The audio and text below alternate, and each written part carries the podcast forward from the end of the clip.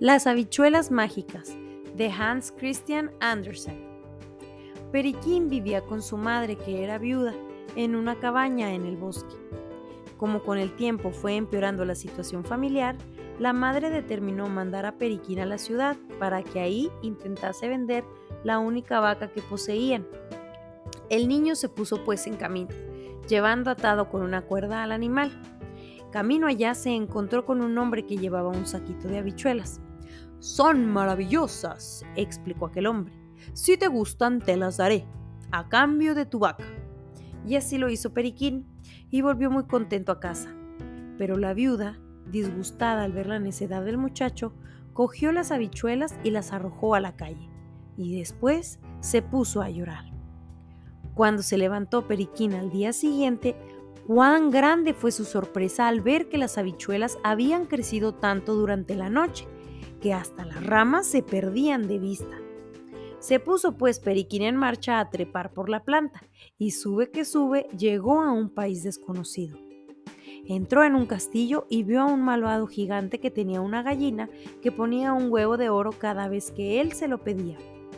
Esperó pues el niño a que el gigante se durmiera y tomando la gallina escapó con ella. Llegó a las ramas de las habichuelas y descolgándose tocó el suelo y entró en la cabaña. La madre se puso muy contenta y así fueron vendiendo los huevos de oro y con su producto vivieron tranquilos por mucho tiempo.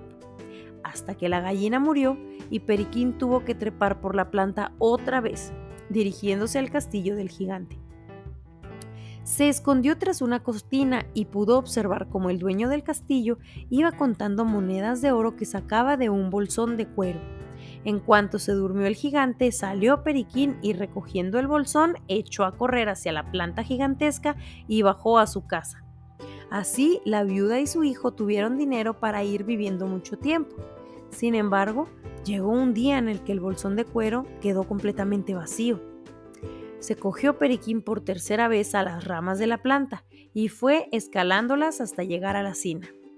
Entonces vio al logro guardar en un cajón una cajita que, cada vez que se levantaba la tapa, dejaba caer una moneda de oro. Cuando el gigante salió de la estancia, cogió el niño la cajita prodigiosa y se la guardó. Desde su escondite vio Periquín que el gigante se tumbaba en un sofá y una arpa, oh maravilla, tocaba sola, sin que una mano pusiera sus cuerdas. Una delicada música maravillosa. El gigante, mientras escuchaba aquella melodía, fue cayendo en el sueño poco a poco. Apenas le vio así, Periquín cogió el arpa y echó a correr. Pero el arpa estaba encantada y al ser tomada por Periquín empezó a gritar, ¡Eh! ¡Señor! ¡Amo! ¡Despierte usted que me roban! Despertándose sobresaltado el gigante, empiezan a llegar de nuevo desde la calle los gritos acusadores. ¡Señor! ¡Amo! ¡Me roban! Viendo lo que ocurría, el gigante salió en persecución de Periquín.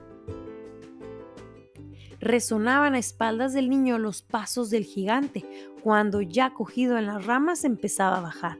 Se daba mucha prisa, pero al mirar hacia arriba vio que también el gigante descendía hacia él. No había tiempo que perder, así que le gritó a su madre que estaba en la casa preparando comida. ¡Mamá, mamá! ¡Tráigame el hacha enseguida, que me persigue el gigante! Acudió la madre con el hacha y Periquín de un certero golpe cortó el tronco de la trágica habichuela. Al caer, el gigante se estrelló, pagando así todas sus fechorías, y Periquín y su madre vivieron felices con el producto de la caja que, al abrirse, dejaba caer una moneda de oro. Y colorín colorado, este cuento se ha terminado.